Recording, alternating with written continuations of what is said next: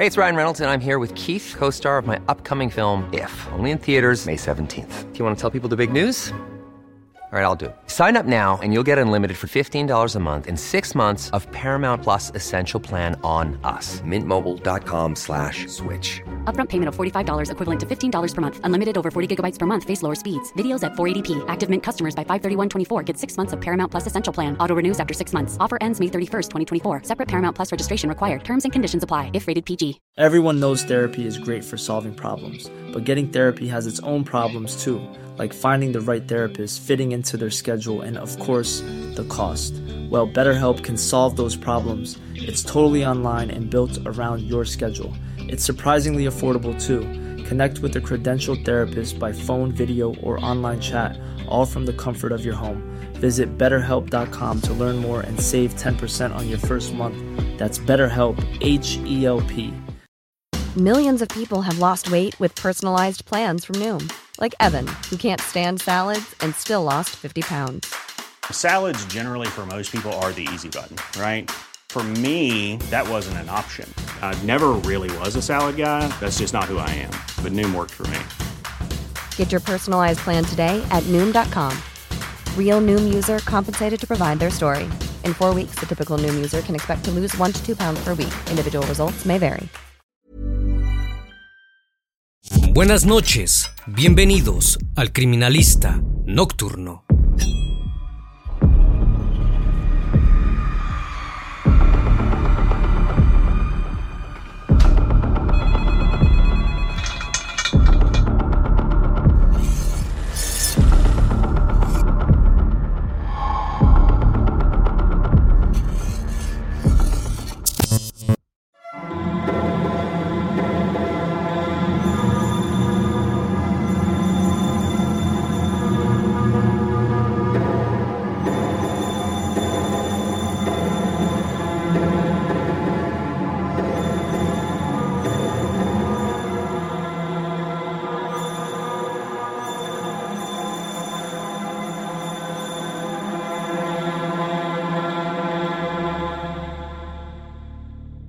Pensilvania, Estados Unidos, año 2013.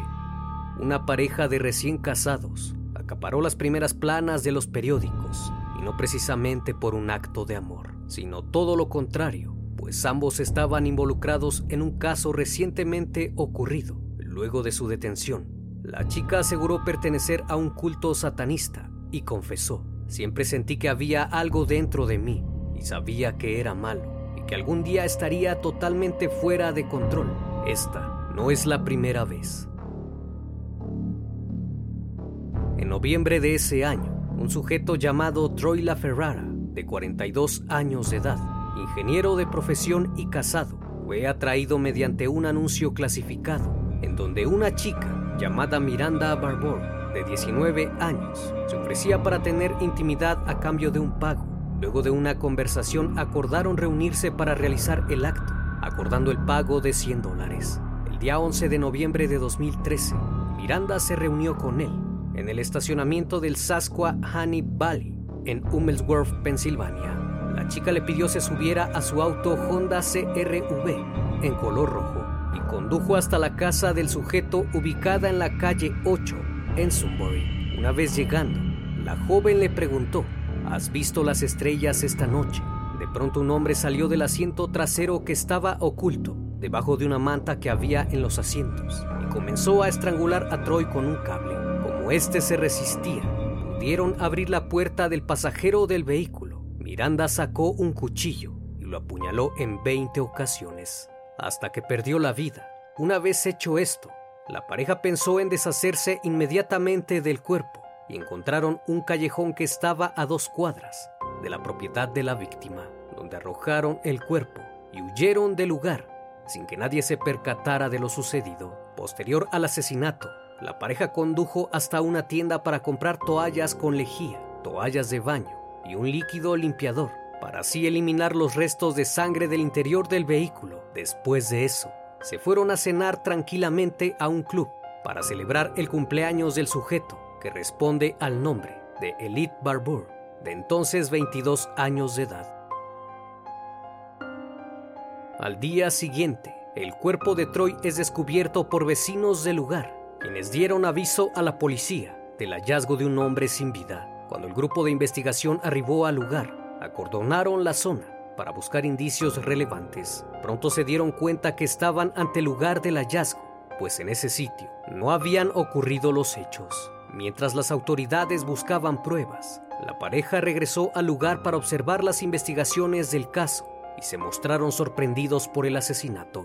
La policía comenzó su investigación entrevistando a los residentes del lugar y locales más cercanos. Posterior a eso, la policía encontró su teléfono celular. Luego de unos días, una nueva pista surgió, pues los investigadores lograron encontrar algunos mensajes de texto en los cuales Troy había quedado de verse con una chica para tener intimidad. Una vez teniendo el número de aquella mujer, la policía la contactó para saber cuál era la relación que tenía con la víctima, pero ella aseguró que no lo conocía, aunque los registros policiales y judiciales dicen que acordó reunirse con Miranda en el centro comercial Honey Valley alrededor de las 6.30 de la tarde, un día antes de su hallazgo. Los últimos mensajes de la chica decían bien, Voy a dejar a mi hija en este momento. Luego estaré en el centro comercial en aproximadamente 15 minutos. Además, el último número que marcó desde su celular condujo a la policía, a Miranda Barbour.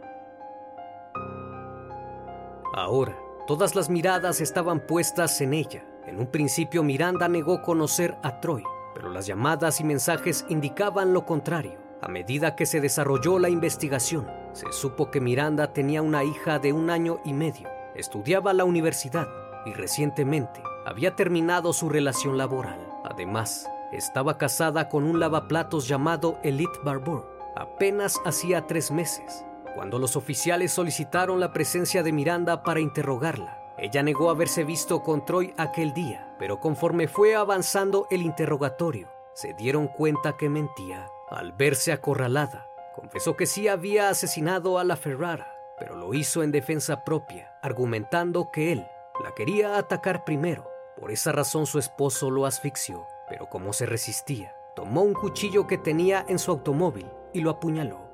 Dicho esto, fue arrestada el 3 de diciembre de 2013 y se giró una orden de captura en contra de Elite Barbour, la cual llegó el 6 de diciembre cuando éste se sentó frente a los investigadores, dijo algo que los dejó helados. Mencionó que cometieron el asesinato solo porque querían asesinar a alguien juntos y como regalo de cumpleaños acordaron cumplir su fantasía con Troy, afirmando que había sido emocionante. Además, esto lo habían planeado durante días, hasta que se dio la oportunidad cuando conocieron a la víctima mediante un anuncio en Craigslist. Por su parte, Miranda se declaró inocente en la primera vista judicial, pero luego de unos días reconoció el asesinato premeditado. Y no solo eso, sino que había acabado con la vida de otras 22 personas. Ahora los investigadores no sabían si estas afirmaciones eran ciertas, y de ser así, estaban frente a una asesina en serie. Durante la entrevista dijo que no tenía pensado apuñalar a Troy, pues era un tipo amable pero todo se descontroló porque dijo algo que no tenía que decir, pues Miranda le mintió de la edad que tenía, asegurando ser tres años más joven, y él le dijo que eso no le importaba. Si hubiese dicho lo contrario, le habría dejado escapar. La entrevista fue grabada por las autoridades penitenciarias. Barbour fue tajante en su declaración. Les dijo a los investigadores que cuando llegó a 22 personas, dejó de contar.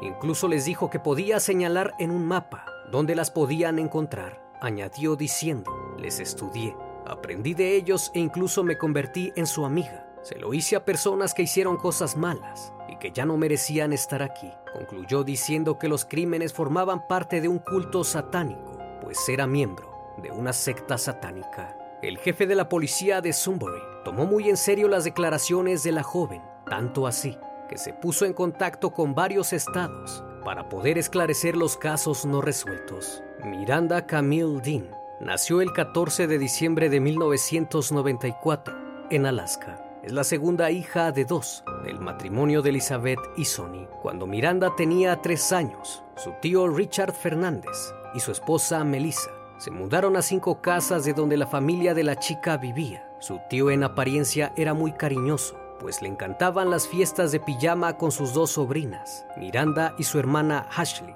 tres años mayor que ella. Luego de unos meses, Miranda comenzó a quejarse de que le dolían sus partes íntimas, pero sus padres no hicieron nada. Lo que no sabían era que su tío estaba abusando de ella. Esto continuó cerca de un año, hasta que la hermana mayor Ashley le contó a su madre los secretos de su tío Rick. Debido al hecho, este sujeto fue sentenciado a 19 años en prisión en el año de 1998. Sin embargo, lo dejaron salir después de cumplir nueve años y cuatro meses. Tiempo después, volvió a pisar la cárcel, luego de ser sentenciado a 40 años de prisión por posesión de imágenes ilegales infantiles. A pesar del abuso sufrido, Miranda tuvo una infancia como la de cualquier niño. Jugaba y se divertía con sus amigos. En la escuela era algo reservado, pero cuando estaba en confianza, solía hacer muchas locuras. Cuando pasó a secundaria tuvo su primera pelea con la hija de la entonces gobernadora de Alaska, pues según Miranda, siempre la había odiado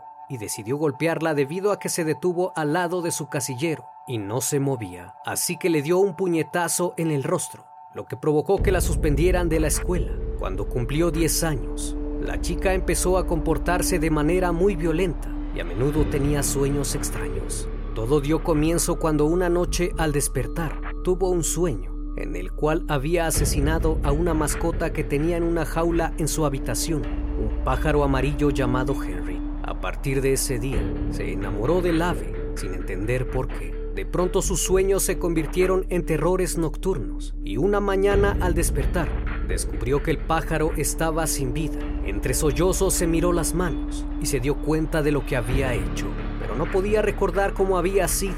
Esa fue la primera vez que sintió que algo se rompió dentro de ella. Comenzó a sentir tanta rabia que sabía que tarde o temprano sería liberada de la peor forma. A los 12 años, la joven huyó de casa y se unió a un culto satánico, afirmando que esto había sido influencia positiva en su vida, pues le ayudó a aprovechar esa oscuridad que había dentro de ella. Posteriormente regresó a casa, pero el cambio en su persona era muy notable, ya que todo el tiempo hablaba de Satanás y de cosas extrañas. En una ocasión mientras discutía con su hermana, fue a la cocina y la amenazó con un cuchillo. Su hermana tuvo tanto miedo que le confesó a sus progenitores lo que había hecho y decidieron enviarla a un hospital psiquiátrico, pero solo estuvo por un tiempo. Luego de eso, Miranda tuvo que enfrentar el divorcio de sus padres. Debido a esto, comenzó a consumir drogas y a beber alcohol. Cuando tenía 13 años, cometió su primer asesinato. Según su relato, dijo que un hombre le debía dinero al líder de su culto, a quien identifica como Forrest. Este sujeto le pidió que se hiciera cargo así que lo atrajo a un callejón oscuro con la promesa de tener intimidad. De pronto Forrest salió de entre las sombras y le disparó en el pecho. El hombre cayó pero como aún estaba vivo, puso el arma en la mano de Miranda colocando su dedo en el gatillo disparó. Esta fue su primera experiencia criminal. Ese mismo año quedó embarazada de un miembro del culto, pero como los demás miembros no querían que ella tuviera al bebé, la ataron a una cama y le dieron algunas sustancias las cuales le provocaron un espantoso vómito y sangrado. Por esa razón, expulsó el feto. Luego de este suceso, decidió mudarse de Alaska, pero lo que ocurrió después la afectó en gran manera, pues cuando Miranda le dijo a sus compañeros que quería abandonar el culto, solo le dieron dos alternativas, ser asesinada o ser abusada por todos ellos. Su tarifa de salida fue un brutal ataque en manos de todos los miembros. Posterior a eso comenzó una serie de asesinatos en Alaska y continuó por California, Texas y Carolina del Norte. Miranda a menudo decía que había algo dentro de ella, algo oscuro y violento, como si fuera otra persona en su interior. Supuestamente casi todas sus víctimas eran hombres que no debían existir. De alguna manera, sentía que estaba limpiando el mundo de la escoria, pero había una mujer en Alaska, la cual estaba ofreciendo a sus hijos a diversos hombres. Ella, al enterarse, decidió tomar venganza por los pequeños, así que en compañía de un sujeto le suministraron sustancias que la dejaron inmovilizada. Después la llevaron al bosque y la sometieron a tortura, hasta que finalmente la quemaron, la cortaron en pedazos y los arrojaron a un agujero en el hielo. En otra ocasión dijo que conoció a un hombre mayor en Texas, en un foro de chat en línea, Aquel sujeto pensó que Miranda tenía 12 años, así que la citó en un hotel. Ella accedió y cuando la joven llegó, vio la habitación con objetos de bondage, lo cual la emocionó mucho. Tuvieron intimidad y a pesar de que lo disfrutó, su deber era asesinarlo, pues aquel hombre era un abusador. Ella dijo que debido a su apariencia juvenil y a su cara de inocencia, la gente confiaba en ella. En especial era muy fácil asesinar a hombres mayores, pues a menudo eran ellos quienes la buscaban. Mientras estaba en Florida, consiguió trabajo como bailarina en un club nocturno. Ahí tuvo intimidad con muchos sujetos, pero tuvo que irse luego de que asesinó a un hombre que la quiso atacar. En el año 2011, Miranda se mudó a Carolina del Norte. Fue ahí que conoció a Elite, gracias a una amiga de ella llamada Aime Baniel, quien era novia de este sujeto. Para ese entonces ambas estaban embarazadas y pronto los tres empezaron a salir. Sin embargo, los roces entre ellas comenzaron a surgir y Aime decidió terminar la relación. Más tarde diría que Miranda tenía una terrible obsesión por tener intimidad, que incluso guardaba frascos con líquido seminal de Elite, el cual utilizaba en un extraño ritual para estimularse. Posteriormente decidieron formalizar su relación y contraer matrimonio. La pareja se casó el 22 de octubre de 2013 en Lillington, Carolina del Norte. La familia de Miranda no estaba de acuerdo con la relación, pues consideraban que Lit era un chico que no tenía aspiraciones ni nada que ofrecerle a su hija. Poco tiempo después de su boda, Miranda publicó un anuncio para ofrecer su compañía a cambio de dinero. La pareja llevaba tiempo pensando en cometer un crimen juntos y a pesar de que contactaron a otras personas, nunca lograron perpetrarlo. Fue hasta que conocieron a Troy que las cosas cambiaron. El único propósito de aquel plan era fortalecer su vínculo amoroso y así poder demostrarse el uno al otro el compromiso que había de su parte hacia la relación, así como el profundo amor que sentían. En febrero de 2014, Miranda trató de quitarse la vida mientras estaba en su celda. Desenroscó la bombilla eléctrica y la rompió contra el suelo con la intención de utilizar algunos fragmentos de cristal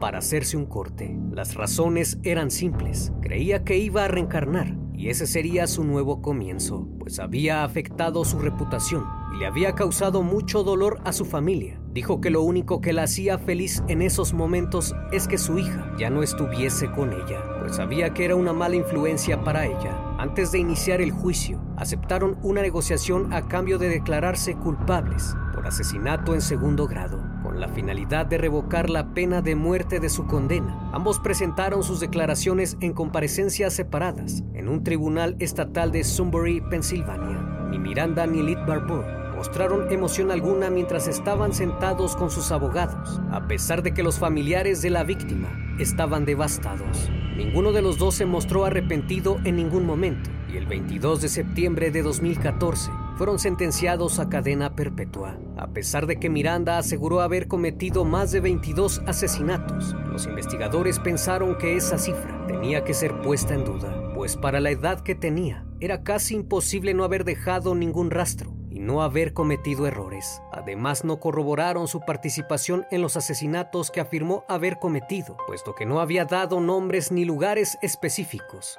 por lo cual pensaron en la probabilidad de que estaba mintiendo. Eso también fue cuestionado por el juez, ya que su relato era poco creíble. Se trataba de muchas víctimas en tan poco tiempo, y no creyó que siendo tan joven nunca haya cometido un error. El padre de la chica, Sonny Dean, dijo que si bien no cree que haya asesinado a tantas personas, cree que es posible que por lo menos en una ocasión lo haya hecho mientras vivía con él en Alaska, pero no está del todo seguro. Su progenitor la catalogó como una persona manipuladora, deshonesta y mitómana, que vive en un mundo de fantasía. Su madre y su hermana también dijeron que a Miranda no le importaba nada y que efectivamente era una manipuladora que sabía cómo hacer creer a la gente sus historias pues muchas cosas que dijo las había visto en un programa de televisión llamado Dexter, el cual es un forense del Departamento de Policía de Miami, pero también es un psicópata asesino en serie que actúa solo por justicia. Ello fue comprobado luego de que varios periodistas la entrevistaron, con la finalidad de conocer cuál era el número de crímenes cometidos, y le sorprendió la convicción con la que contaba las cosas.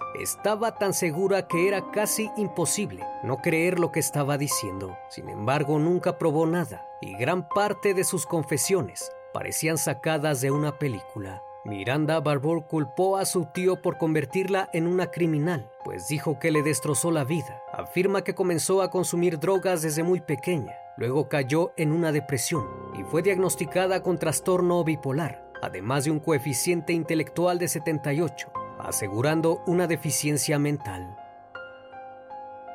Años después la joven solicitó el divorcio a su esposo Elite, alegando que su matrimonio se había roto irremediablemente. Se cita en su demanda de divorcio que ella y su esposo han sido separados desde que fueron arrestados en diciembre de 2013 como sospechosos del asesinato de Troy La Ferrara. Por esa razón ya no hay un vínculo que los una como pareja, pues pasarán el resto de sus vidas en prisión. Actualmente se encuentra en la prisión estatal cerca de Muncie que se encuentra en el condado de Lycoming en Pensilvania. La hija de Miranda quedó al cuidado de sus familiares en Texas y como palabras finales dijo, la gente piensa que soy un monstruo, pero he hecho mucho bien. Gracias a lo que hice se salvaron cientos de niñas y mujeres. El sistema de justicia no funciona, así que hice lo que hice y no me arrepiento. ¿Dónde termina la realidad y dónde comienza la ficción? Esa es la gran pregunta. Espero que este caso haya sido de tu agrado. Si aún no estás suscrito, te invito a que lo hagas, ya que subo video los martes y sábados de los casos más impactantes que han marcado al mundo. Esto es, El Criminalista Nocturno. Hasta la próxima emisión. Buenas noches.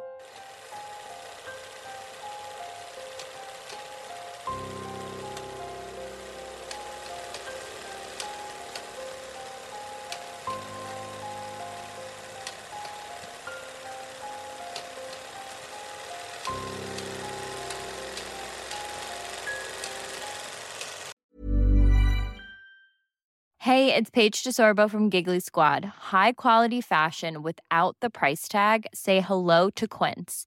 I'm snagging high-end essentials like cozy cashmere sweaters, sleek leather jackets, fine jewelry, and so much more. With Quince being 50 to 80% less than similar brands. And they partner with factories that prioritize safe, ethical, and responsible manufacturing. I love that. Luxury quality within reach. Go to quince.com slash style to get free shipping and 365 day returns on your next order. Quince.com slash style.